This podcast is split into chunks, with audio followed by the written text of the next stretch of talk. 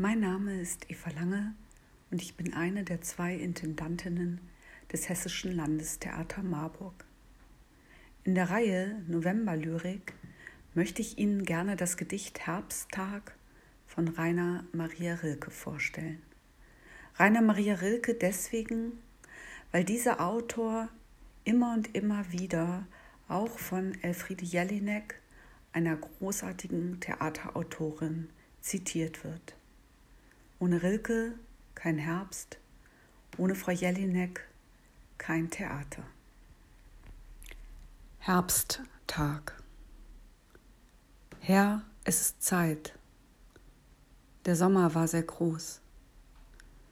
Leg deinen Schatten auf die Sonnenuhren und auf den Fluren lass die Winde los.